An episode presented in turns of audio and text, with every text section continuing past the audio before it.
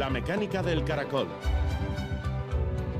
Un programa de ciencia, tecnología e historia con Eva Caballero.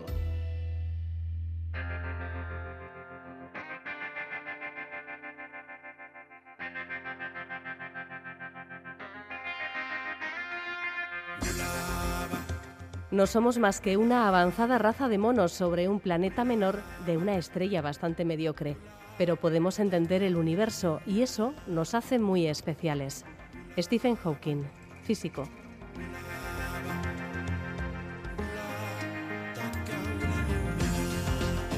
Gabón, en este trabajo de intentar comprender cómo funciona el universo, cobra importancia la misión Euclid, lanzada el pasado 1 de julio por la Agencia Espacial Europea. Este telescopio espacial está elaborando un mapa tridimensional del universo para estudiar las distorsiones que se producen en miles de millones de galaxias. El objetivo es ver el efecto que producen los grandes y desconocidos componentes del universo, la materia oscura y la energía oscura. Hoy se han hecho públicas cinco imágenes con una nitidez y un colorido impresionantes que dan fe del potencial de Euclid para revolucionar el conocimiento en cosmología y de paso en astronomía. Las cinco imágenes que colgaremos en la web del programa son impresionantes por su belleza y por el conocimiento que traen consigo. Tenemos además hoy dos propuestas que nos trasladan al BCBL, el Centro Vasco de Cognición, Cerebro y Lenguaje. ¿Os interesa participar en un estudio científico sobre la forma en la que el cerebro procesa el lenguaje? Pues hay dos estudios en marcha para investigar marcadores tempranos de enfermedades neurodegenerativas en la voz y para comprender un fenómeno tan habitual como desconocido, que ocurre cuando tenemos una palabra en la punta de la lengua y se resiste a presentarse. Además nos acompañan hoy el matemático Raúl Ibáñez y el químico Óscar González, que darán este viernes una conferencia sobre ciencia y arte en el marco de Ciencia Astea, la Semana de la Ciencia de la Universidad del País Vasco. Dos grandes divulgadores que comparten la pasión por el arte y que analizan en su trabajo cómo el arte en gran manera es química y es matemáticas. Comenzamos.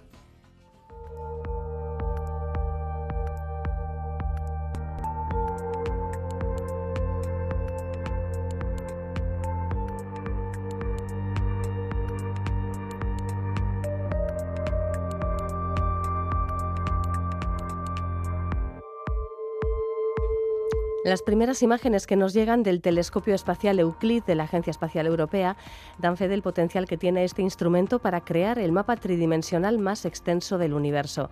Cinco imágenes a todo color, extraordinariamente nítidas, que llegan a una región que se sitúa a 10.000 millones de años luz, dan fe de ello. Nos acompaña a continuación Francisco Castander, investigador del Instituto de Ciencias del Espacio del CSIC y del Instituto de Estudios Espaciales de Cataluña, dos de las instituciones que junto con el Instituto de Física de Altas Energías y el Puerto de Información Científica han trabajado en Euclid durante más de 12 años. Buenas noches, Francisco. Buenas noches. La misión Euclid tiene como objetivo investigar la naturaleza de la materia oscura y la energía oscura que componen el 95% del cosmos. Como no se pueden estudiar directamente, hay que analizar su influencia en el, universo visible. Elaborar un mapa 3D del universo que podemos alcanzar, ¿cómo se espera que ayude a entender mejor qué son la materia y la energía oscura? Bueno, la, la materia oscura afecta a cómo se comporta la gravedad, ¿no? y entonces lo que miramos es cómo las galaxias se agrupan y cómo responden a la gravedad y cómo eh, estas estructuras evolucionan con el tiempo y eso nos permite estudiar eh, cuánta materia oscura, ¿no? La energía oscura es la responsable de la expansión acelerada del universo y entonces lo que hacemos también es medir eh, las diferentes galaxias y las diferentes estructuras en diferentes etapas evolutivas del universo para ver cómo el ritmo de expansión evoluciona y así entender eh, cómo la energía oscura afecta a este ritmo de expansión que es cómo se expande el universo. De ahí el interés por crear un mapa tridimensional en el que no solamente se miden distancias, ¿no? sino movimientos. Esta es la, la clave, ¿no? Medimos lo que se llama en astronomía el corrimiento al rojo y con eso uno determina las distancias, y también eh, medimos las velocidades peculiares de las galaxias que también nos dan una idea de, como he dicho antes, de cómo la gravedad actúa y agrupa las diferentes estructuras en el universo. Sí, observar miles de millones de galaxias con el nivel de detalle que ya nos está proporcionando Euclid, ¿qué va a suponer? Bueno, va a ser toda una revolución en, el mundo de la astronomía porque vamos a tener unas muestras excepcionales eh, para poder estudiar el universo. Eh, otra de las cosas que hace Euclid ¿no? es, estudiar los efectos de lentes gravitacionales que también dependen de cómo la masa está eh, agrupada en el universo y para eso necesitamos mucha resolución y muchas galaxias y por eso Euclid es tan ambicioso en, en, en la nitidez con la que se observan las galaxias y con cuántas galaxias se observan. Sí, las imágenes publicadas hoy son realmente asombrosas, pero bueno, podríamos destacar la que retrata el cúmulo de galaxias en la constelación de Perseo, porque esta imagen ha sido, bueno, pues resulta especialmente, eh, no sé si, decir incluso increíble, no sé si se esperaba, había eh, la percepción de que se podía llegar a semejante nitidez. La verdad es que son espectaculares las imágenes. Eh, desde el espacio uno puede ir mucho más profundo y con el diseño óptico del telescopio que es y, el gran campo de visión son una combinación que, hace que se puedan ver muchísimas galaxias con un detalle exquisito y cuando apuntas a un cúmulo de galaxias donde hay muchas galaxias eh, juntas pues los resultados son espectaculares, ¿no? Y se pueden ver los halos de una de las galaxias, cómo se extienden, eh, galaxias más pequeñas, galaxias espirales, elípticas, irregulares, todo el zoo de galaxias que hay en el universo, pues es impresionante. Y mm, algunas de las galaxias observadas en este caso, de las que aparecen en esta imagen, están a, a 10.000 millones de años luz. ¿Se esperaba poder llegar a, una región tan, tan distante? Sí, bueno, ya el telescopio Euclid está diseñado, eh, tanto el telescopio como los instrumentos, para poder llegar a estas distancias. Y bueno, eh, ahora hemos comprobado que, que está, la, bueno, que, que lo que estaba diseñado para hacer, pues lo, lo ha conseguido y que cumple con los requisitos de, lo profundo y la nitidez con lo que queríamos ver las galaxias y eso nos permite llegar a estas distancias asombrosas e inimaginables. ¿no? Otra de las imágenes nos sitúa en el cúmulo globular NGC, bueno, 6397, estos nombres a veces resultan un tanto ajenos, ¿no? Como de matrícula de coche, casi casi. Es eh, el segundo cúmulo globular más cercano a la Tierra, está ubicado a unos 7.800 años luz de, distancia. Em, son, son objetos difíciles ¿no? de observar, no es, no es habitual conseguir imágenes como la que ha conseguido Euclid.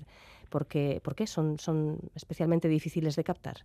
Bueno, este cúmulo globular, como has dicho, es uno de los más cercanos que hay y son estructuras que son, eh, bueno, relativamente grandes, tienen 100.000 millones de estrellas y entonces para poder captarlos necesitas un campo de visión muy amplio. Además necesitas mucha resolución para distinguir las estrellas individuales y esto hasta ahora eh, era imposible, ¿no? Porque otros telescopios en el espacio tienen un campo mucho más pequeño y entonces no podían no pueden abarcar todo este cúmulo globular y las, desde la Tierra no tienes la resolución para ver las estrellas individuales. Entonces Euclid es la, bueno, el, el, avance en, poder tener las dos cosas, un campo de visión muy amplio y una resolución también exquisita. Otras dos de las imágenes eh, publicadas hoy son de una galaxia espiral y de una galaxia irregular. Euclid puede, favorecer también nuevo conocimiento sobre la, la formación de las galaxias. Sí, aunque la, ciencia principal para la que estuvo, está diseñada Euclides es, hacer cosmología y estudiar las componentes oscuras del universo, el, telescopio es tan potente y tiene tantas capacidades que también eh, sirve para poder estudiar eh, la formación de las galaxias y cómo evolucionan. Y un ejemplo son estas imágenes que ahora la Agencia Espacial Europea eh, ha hecho públicas hoy, en las que se ven pues estas galaxias espirales que son preciosas, ¿no? Eh, y, bueno, y la irregular también que, que, se ha tomado, que también es espectacular, ¿no? Donde se ven todo este rango de colores, de cómo hay diferentes estrellas de diferentes poblaciones, polvo, eh, formación estelar, eh, hay mucha información en estas imágenes. Sí, en la nebulosa cabeza de caballo, que es la quinta imagen publicada hoy, eh, hay incluso eh, planetas, se pueden observar incluso planetas, que, yo creo que es un poco lo que comentabas ahora, ¿no? que, quizás el, el, objetivo fundamental científico de esta misión es otro, pero que puede aportar mucha información sobre formación de estrellas, incluso sobre, sobre planetas. En esta nebulosa, por ejemplo, aparecen planetas con una masa similar a la de Júpiter, nunca vistos. Es curioso, se pueden encontrar cosas que nunca habían aparecido en ninguna otra misión espacial. Sí, de hecho, dentro del grupo científico de explotación de, los datos de Euclid, ¿no? Hay, hay buena parte que no se dedica a la cosmología, sino que eh, investiga cosas eh, relacionadas con las galaxias eh, y también con las estrellas, e incluso hay grupos que trabajan en planetas, ¿no? Y este es un caso de, de cuál es del, abanico tan amplio que puede cubrir Euclid con, con las imágenes que nos da, ¿no? y bueno, esta es una imagen icónica de, esta nebulosa de, la cabeza de caballo, ¿no? Y, bueno, es los diferentes colores que te dan idea de, de dónde las zonas en que hay formación estelar, donde hay polvo, eh, donde nacen estrellas y luego la resolución que puedes ver cosas tan pequeñitas y, eh, como planetas individuales y estrellas. Es, como vuelvo a repetir, impresionante y espectacular. Sí que lo es. Bueno, en los próximos meses también será impresionante seguramente la serie de artículos científicos que se van a publicar a partir de los datos que, se están obteniendo. Claro, estas son, es una publicación de imágenes que nos ayuda a entender la dimensión de esta misión espacial, pero claro, ahora llega el análisis de datos y, lo que será el análisis más eh, puramente científico. Por cierto, Francisco, sí que me gustaría además que nos explicaseis em, cuál ha sido el trabajo que habéis realizado desde los diferentes centros que participáis en Euclid en, el desarrollo de, esta misión. ¿En qué, ¿En qué instrumento concretamente habéis participado? Nuestro instituto y el Instituto de Física de Altas Energías hemos desarrollado la rueda de filtros y construido la rueda de filtros en el instrumento infrarrojo y que tiene básicamente tres filtros y las imágenes que veis pues bueno pues han pasado por esta rueda de filtros que lo que hace es dejar pasar la luz en unas determinadas longitudes de onda y entonces sabes muy bien ah, dónde qué tipo de luz te llega de, las galaxias. Y entonces cuando tienes diferentes bandas puedes estudiar cómo es el espectro, la distribución espectral de energía de las galaxias y así entenderlas mejor. Otra de las cosas que hemos hecho, bueno, que en nuestro grupo es nos encargamos de hacer simulaciones para para la misión y bueno es algo, es algo que se necesita después para primero para optimizar la misión y en el diseño y luego para interpretar los datos también es fundamental. Bueno, pues una misión que, está cumpliendo con creces las expectativas que había en ella depositadas. Hay que decir que Euclid, que mm, recordamos se lanzó en el pasado mes de julio, em, está diseñada para un trabajo científico de seis años, que quizás luego se puede ampliar, que, no sería la primera vez que se amplían este tipo de misiones. Y, bueno, pues son seis años en los que se espera dar un paso importante en eh, la comprensión de la naturaleza de la materia oscura y la energía oscura. Es el el principio quizás, no sé, Francisco, cómo lo veis, pero puede ser el principio de, algo revolucionario también en el, en el conocimiento del universo. Bueno, nos va a aportar muchísima información de cómo está, de qué está formado el universo y cómo se comporta y bueno, eh, hemos construido la misión para eso. Va a estar seis años, como dices, tomando datos y los analizaremos y seguramente nos dará muchas sorpresas y aprenderemos mucho de, cómo es el universo. Bueno, pues eh, y aquí estaremos para contarlo. Muchísimas gracias, Francisco Castander. Un saludo.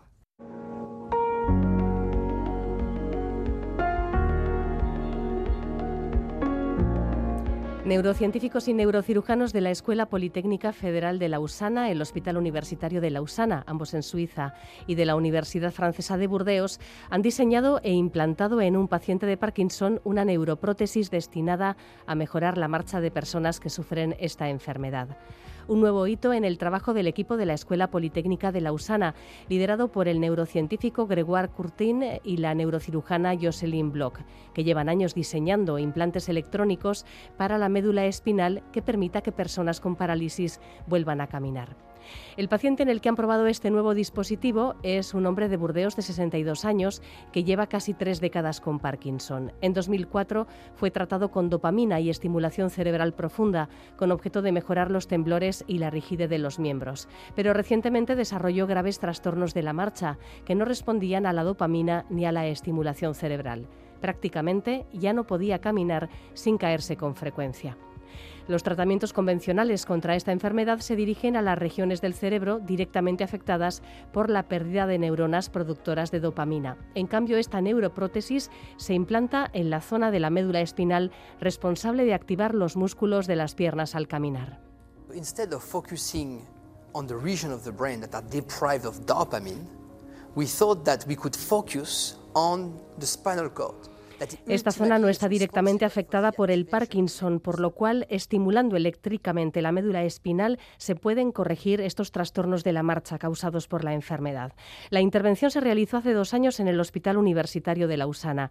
Allí se implantó al paciente el dispositivo compuesto por un campo de electrodos colocado en la parte de la médula espinal que controla la marcha y un generador de impulsos eléctricos implantado bajo la piel de su abdomen gracias a una programación específica de estimulaciones de la médula espinal que se adapta en tiempo real al movimiento, este hombre camina mejor, de forma más estable. Actualmente utiliza su dispositivo unas ocho horas al día y solo lo apaga cuando está sentado mucho tiempo o cuando duerme.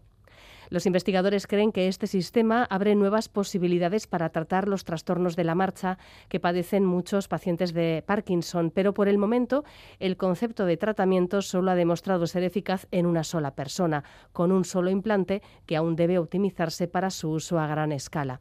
Su objetivo es proporcionar acceso general a esta tecnología para mejorar la calidad de vida de los pacientes con Parkinson en todo el mundo.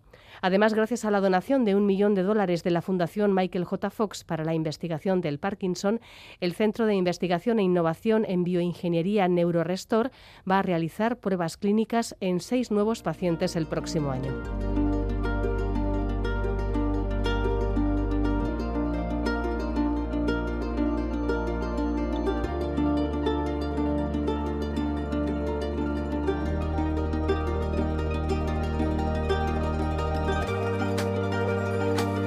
Una de las líneas de investigación que desarrolla el Centro Vasco de Cognición, Cerebro y Lenguaje, el BCBL, tiene que ver con el papel que juega el bilingüismo en el envejecimiento del cerebro. En colaboración con investigadores de la Universidad Nebrija y neurólogos, están estudiando cerebros bilingües y monolingües para ver cómo se desarrolla un proceso de degeneración cognitiva que con la edad es inevitable, pero que puede avanzar de forma más rápida o más lenta. Además, están a punto de iniciar un nuevo proyecto en el que van a intentar encontrar marcadores tempranos de enfermedades neurodegenerativas.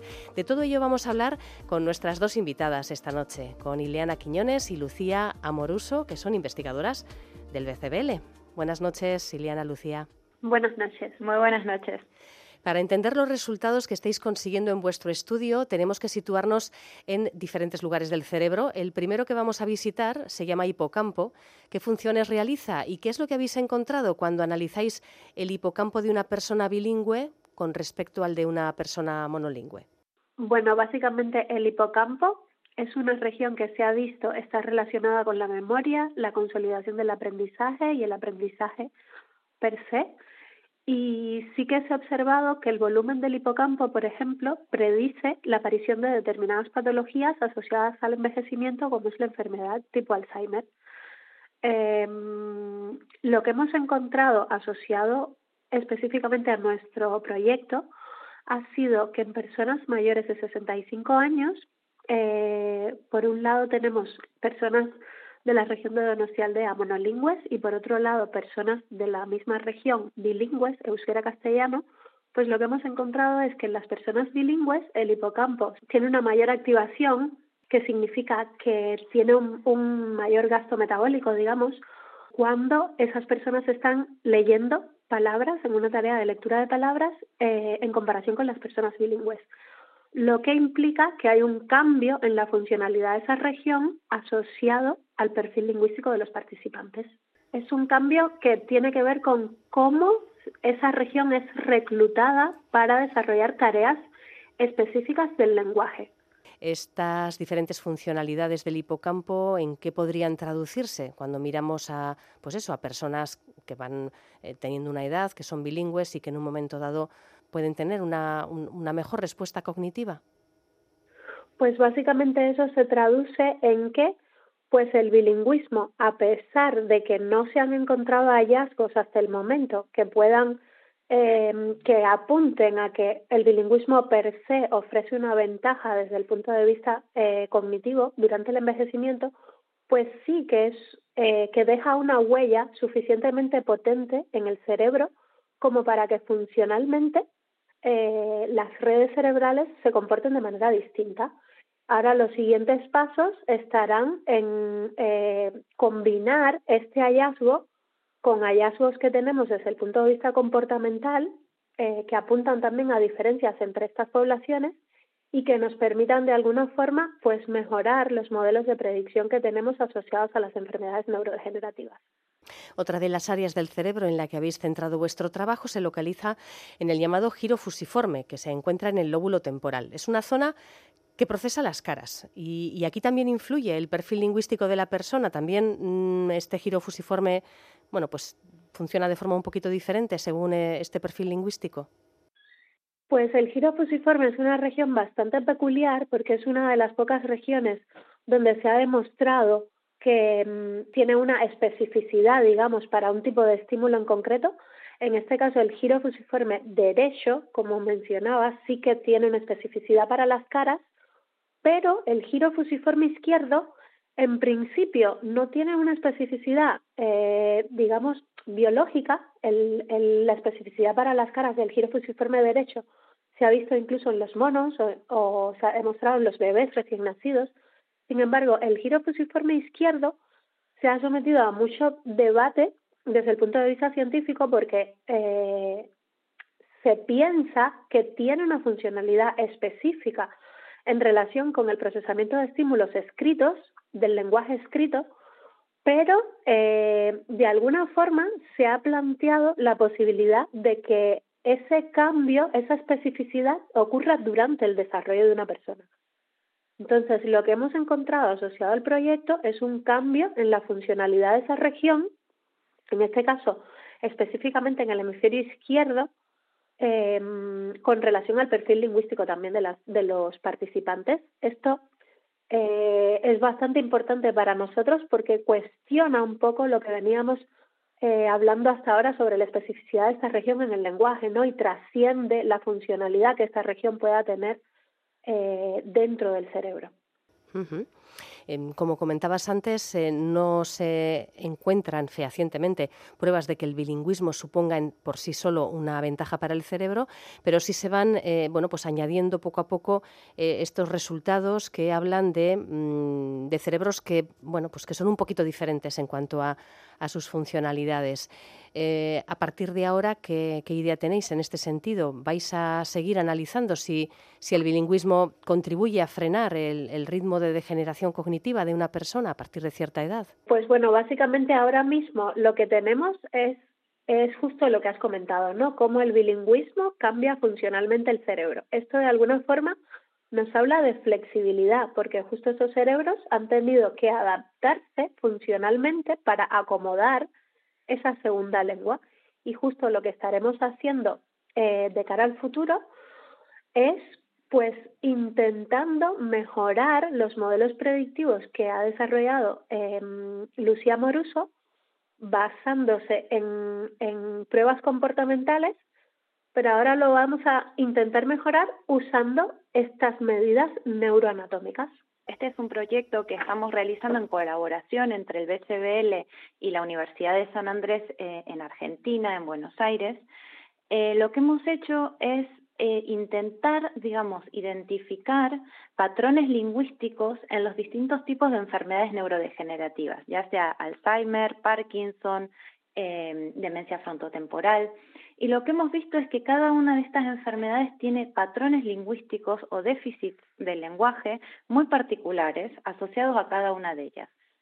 Por ejemplo, simplemente analizando el habla espontánea de estos pacientes, lo que hemos visto es que, por ejemplo, las personas con Alzheimer eh, utilizan palabras de, alta frecuencia, o sea, esas palabras que uno utiliza mucho durante, durante el día, durante su vida, eh, como lluvia, sol, eh, también, a su vez, otra característica de su discurso es que utilizan palabras con baja granularidad semántica. Esto quiere decir que eh, son palabras que tienen un nivel conceptual bajo, por ejemplo, en lugar de decir amapola, tulipán, utilizan la palabra flor.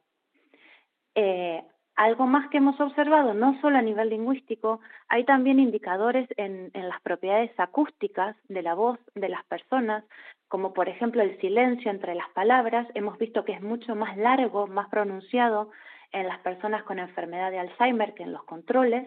Y también otra cosa que hemos visto es que pronuncian, tienden a, alargar y acentuar las vocales. Esa es otra característica que tiene que ver más con eh, la parte eh, acústica de, la señal de la voz.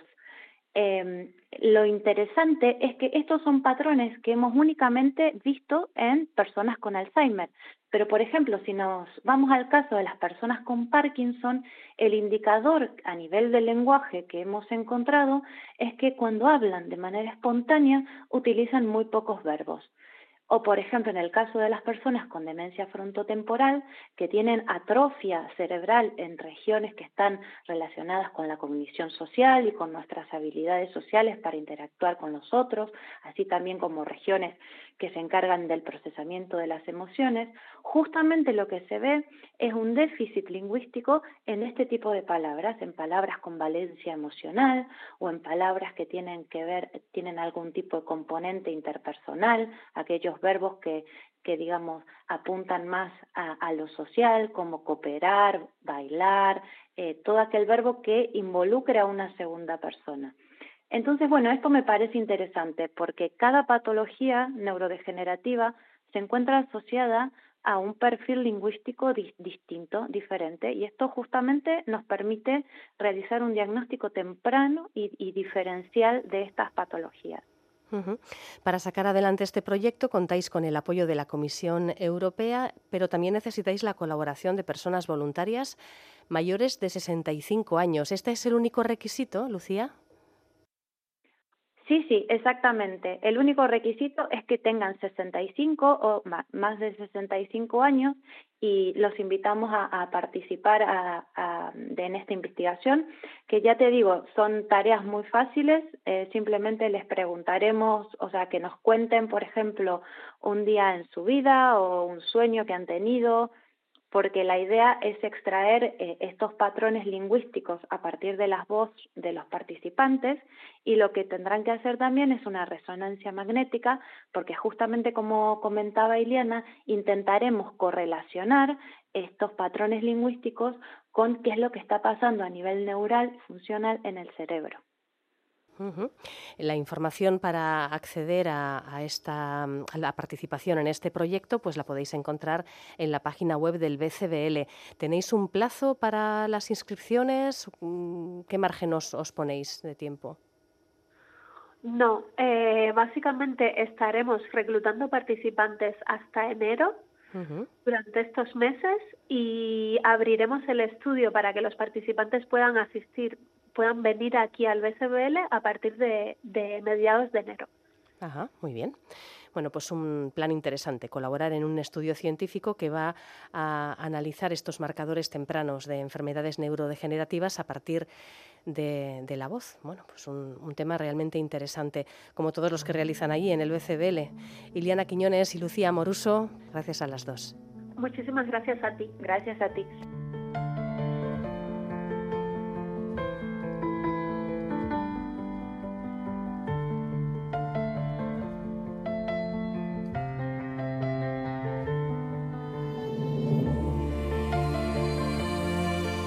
La mecánica del caracol, con Eva Caballero.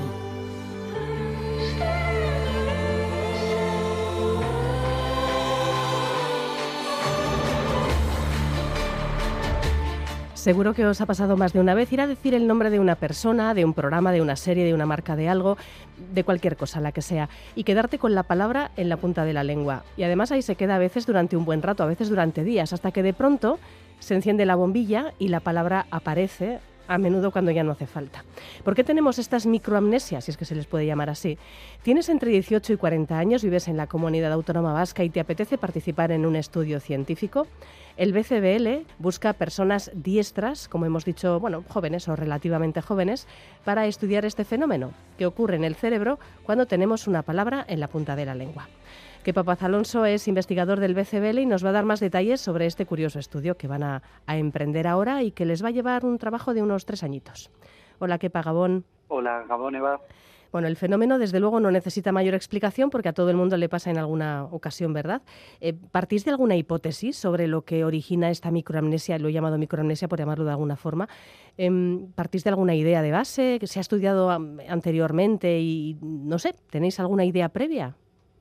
Sí, en principio es un, bueno, algo que es interesante es que apenas se ha estudiado, pero eh, sí tenemos hipótesis muy claras de, de qué regiones cerebrales y qué mecanismos pueden estar produciendo esta incapacidad momentánea o eh, temporal para no para ser incapaces de recuperar el, el, el, nombre. Somos capaces de recuperar todo, en qué película salió el actor, la actriz, incluso qué ropa llevaba, lo que fuera, pero no somos capaces de recuperar el nombre. Entonces, sí, esperamos que la relación entre hipocampo y corteza prefrontal eh, sea determinante para, para estos fallos de memoria.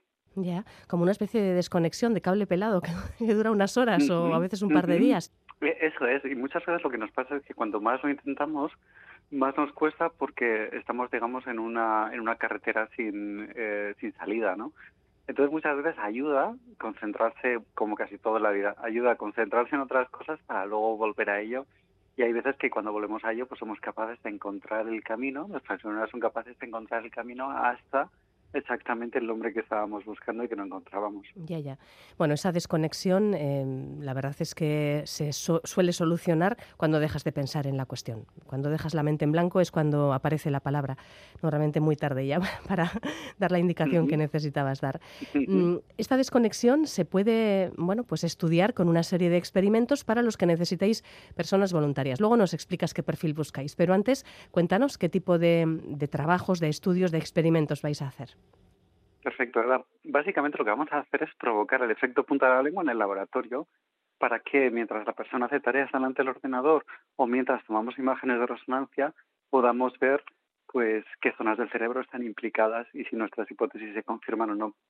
Entonces las personas que participen en la investigación van a ver lugares famosos y lugares no famosos y les vamos a pedir que los nombren. Eh, entonces, bueno, esperamos que alrededor de, en un 20% de las ocasiones, pues tengan el efecto punta de lengua. Ya hemos hecho varios, varios estudios pilotos y es lo que vemos.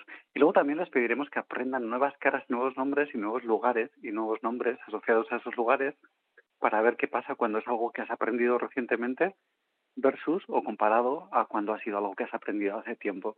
Entonces, con esas comparaciones, pues podemos entender o esperamos poder entender mejor en qué medida pues bueno pues hay diferencias en, función de cuándo fueron adquiridos los recuerdos y eh, en el hecho de ser capaz o ser incapaz momentáneamente de no recuperar la información.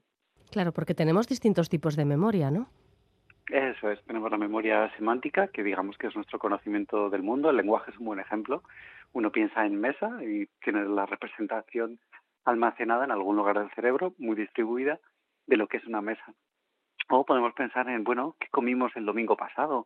Ah, y bueno, pues esa sería la memoria episódica. No, no, no lo vamos a recordar eh, de inmediato, muchas veces nos cuesta un poco recordarlo, pero es memoria de episodios que hemos vivido al principio, eh, cuando somos niños, pues nos pasa que, que todo es episódico y luego a medida que nos vamos encontrando con las cosas múltiples veces, todo se semantiza y se convierte en semántico y forma, forma parte de nuestro conocimiento. Bueno, y cuando sometéis a los voluntarios a estas pruebas, ¿cómo veis lo que ocurre en sus cerebros? Vale, lo que hacemos es resonancia magnética funcional. Entonces, con la resonancia magnética funcional, que es como la resonancia de cualquier hospital, y es resonancia magnética, esto no, tiene ningún efecto secundario ni implica radiación. Entonces, lo que, lo que hacemos es, eh, corremos unas secuencias donde vemos básicamente el consumo de oxígeno. Entonces, sabemos qué áreas están trabajando más fuerte cuando están intentando recuperar algo que pues son capaces de recuperarlo o cuando están intentando recuperar algo que no son capaces de recuperar y también cuando recuperan algo que acaban de aprender o cuando recuperan algo que ya está en su memoria semántica, digamos, súper establecido. Entonces, pues con esas comparaciones vamos a ver a qué zonas consumen más oxígeno, cómo se comunican las distintas zonas del cerebro entre ellas.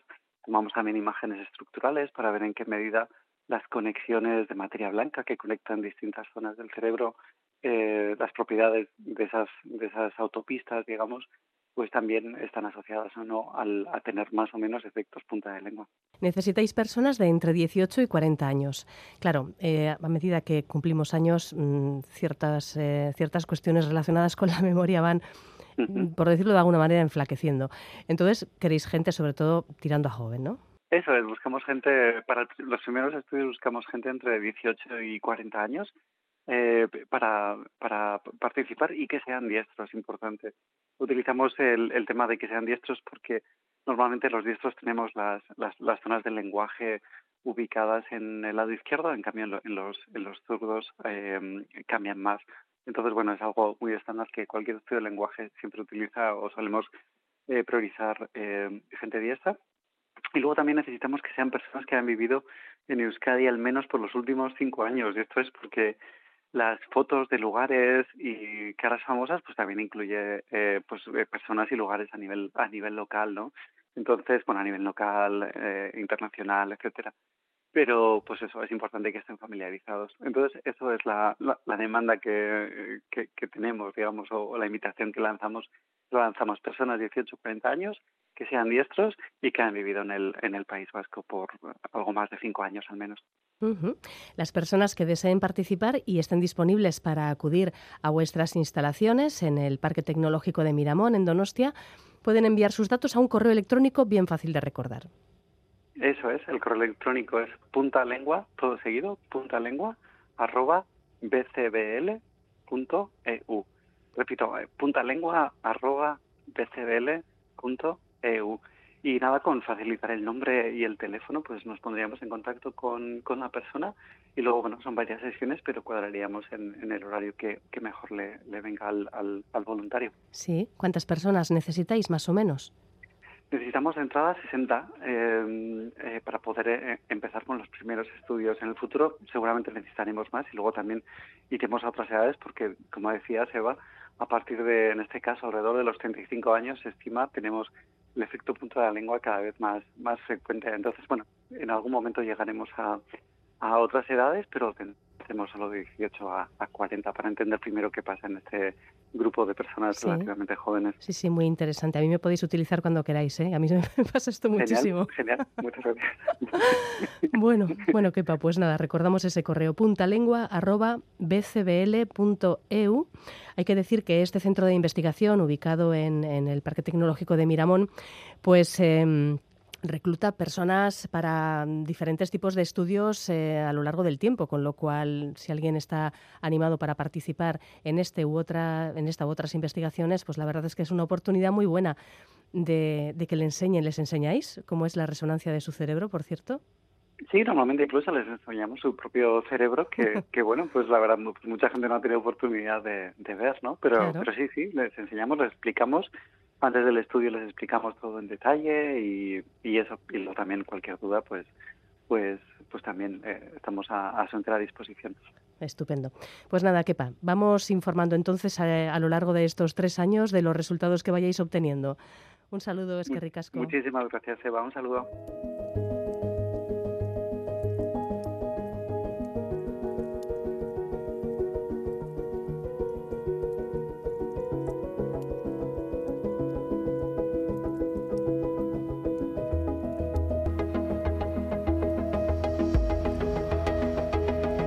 El próximo 10 de noviembre, en el marco de Ciencia Astea, la Semana de la Ciencia y la Tecnología que organiza la Universidad del País Vasco, va a tener lugar una conferencia que nos propone una mirada al arte contemporáneo desde la química y las matemáticas.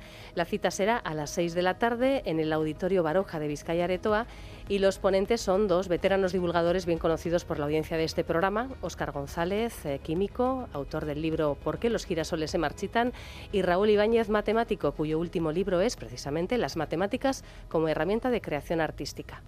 ¿Qué tal, Gabón? Gabón. Gabón, Eva. ¿Cómo se os ocurrió la idea de dar esta charla a la Limón? Está claro que eh, vuestros intereses, eh, desde vuestra, vuestro trabajo científico y desde vuestro trabajo como divulgadores, vuestros intereses convergen en el mundo del arte. Y eso ya es algo, un punto, un denominador común importante. Pero bueno, ¿cómo se os ocurrió dar la charla a la Limón? Bueno, de hecho no se nos ocurrió a nosotros. Eh, efectivamente nos conocemos y, tenemos un, bueno, una pasión por el arte. Bueno, él más conocimiento y yo más pasión. Eh, pero fue Nerea Jaureguizar, eh, organizando la Semana de la Ciencia, la que dijo, hombre, pues si os tenemos a los dos, vamos a juntaros y vamos a hablar de arte desde las matemáticas y desde la química, ¿no? Por lo tanto, le debemos a ella esta, esta gran idea. Sí, y además, bueno, yo creo que aquí el punto interesante es que vamos a hablar de arte, pero sobre todo de arte contemporáneo, un poco también motivado por la última publicación de Raúl. Yo, por ejemplo, eh, me suelo encontrar más cómodo en, bueno, en el arte clásico, podemos decir así. Eh, pero es cierto que luego el arte contemporáneo eh, es algo que, que, desde el punto de vista de la química da incluso más juego, ¿no? y, y, la verdad que al leer el libro de Raúl, pues yo encontré ahí también mucho, muchas cosas que, resultaban interesantes desde mi punto de vista. Y ahí buscamos esa unión.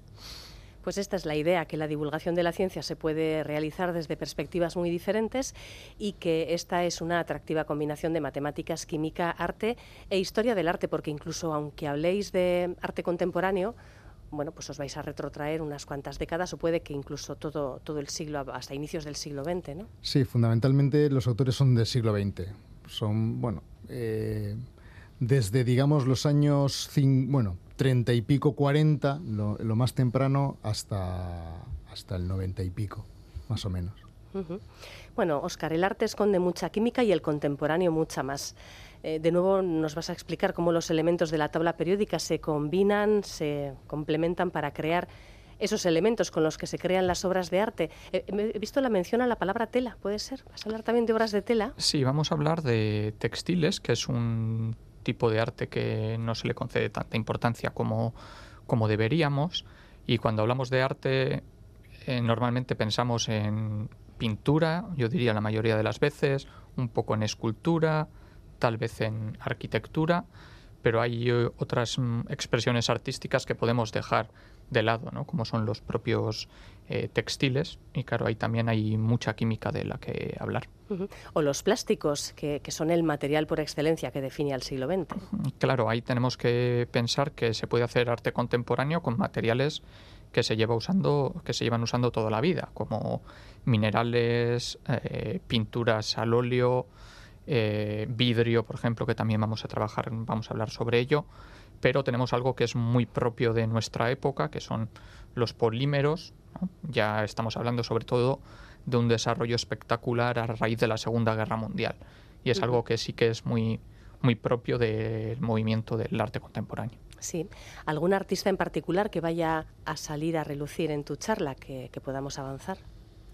Bueno, pues eh, tenemos eh, unas cuantas obras. No son igual artistas tampoco tan conocidos, ¿no? Como podríamos esperar. Queremos también eh, sacar un poco, dar a conocer ciertos artistas, pues si pensamos en el siglo XX, pues la gente va a pensar en Picasso, eh, Andy Warhol, ¿no? Bueno, vamos a salirnos un poco de ahí. Eh, por ejemplo, una obra que tenemos que a mí me interesa mucho, como la vamos a abordar, es una obra de plástico de metacrilato de Mary Martin, por ejemplo. Que es una artista constructivista británica, realmente es digamos, es una mujer con, mucho peso artístico, pero efectivamente no es muy conocida entre pues, el público general. ¿no? Sí. sí, un poco matizar, lo que vamos a proponer es cinco obras que vamos a mirar a la vez desde la química y desde las matemáticas. ¿no? no se trata tanto de hacer como dos discursos paralelos, sino intentar encontrarnos en las obras de arte. ¿no? Como mira Oscar con ese bagaje más químico y como miro yo con, con mi bagaje más matemático. ¿no? Y e intentando un poco enriquecer de alguna forma la mirada sobre las obras. Sí, sí. Bueno, pues siendo solamente cinco podemos citar cuáles son, ¿no? Así aunque sea por un poco por encima.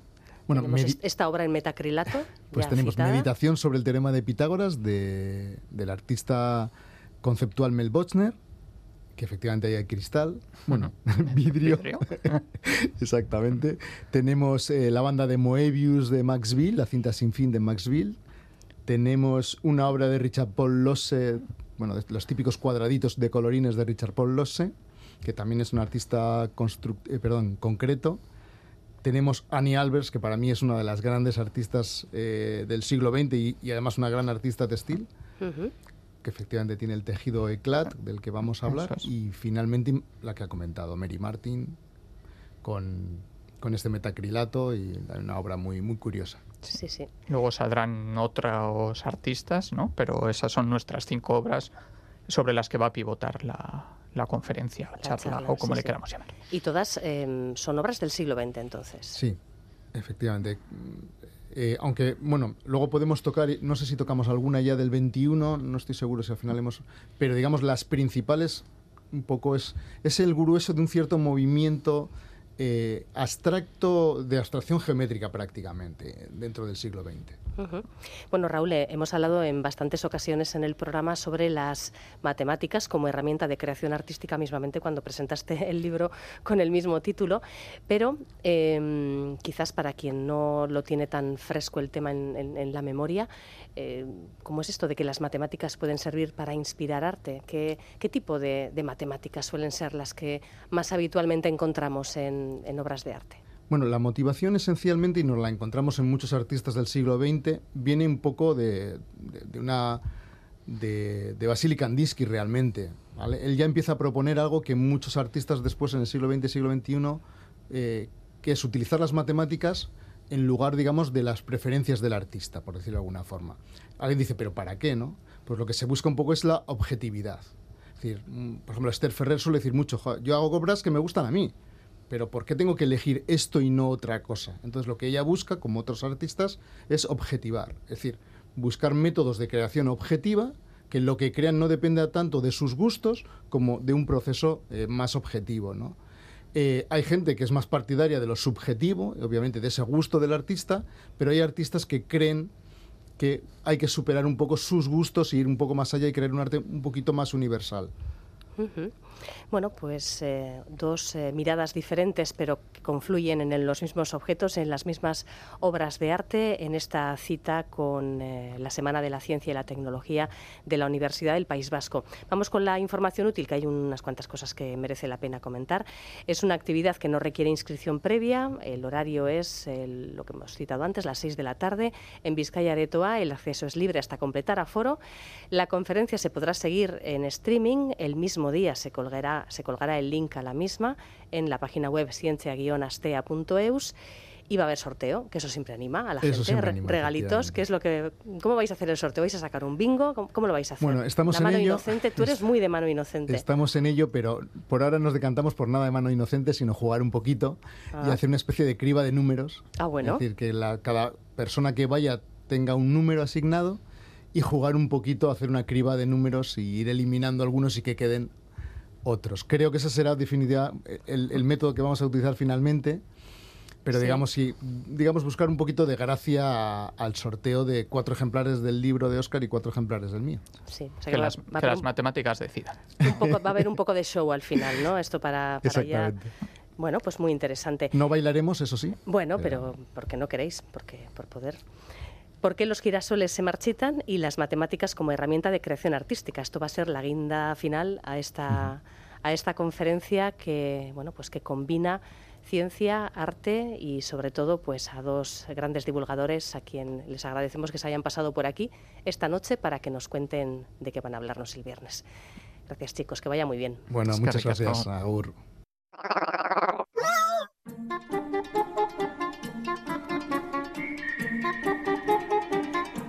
Apuntes de Ciencia.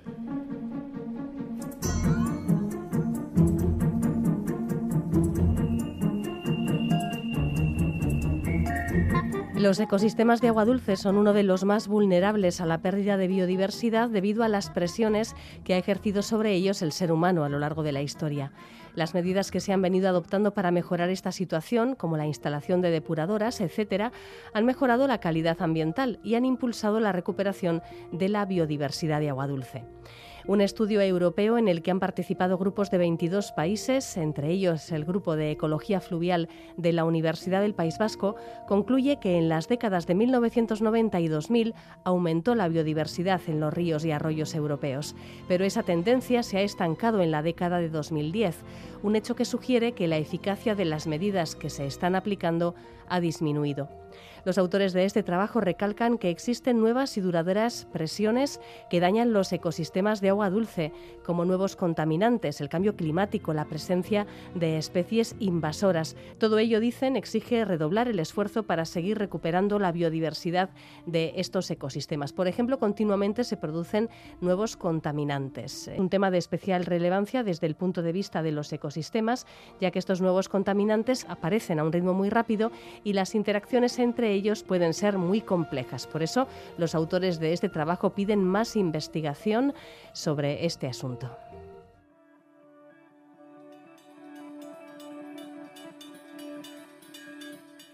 Llegamos ya al final de este programa que enseguida estará disponible en nuestra página web eitv.eus barra la mecánica del caracol. Ahora hasta mañana.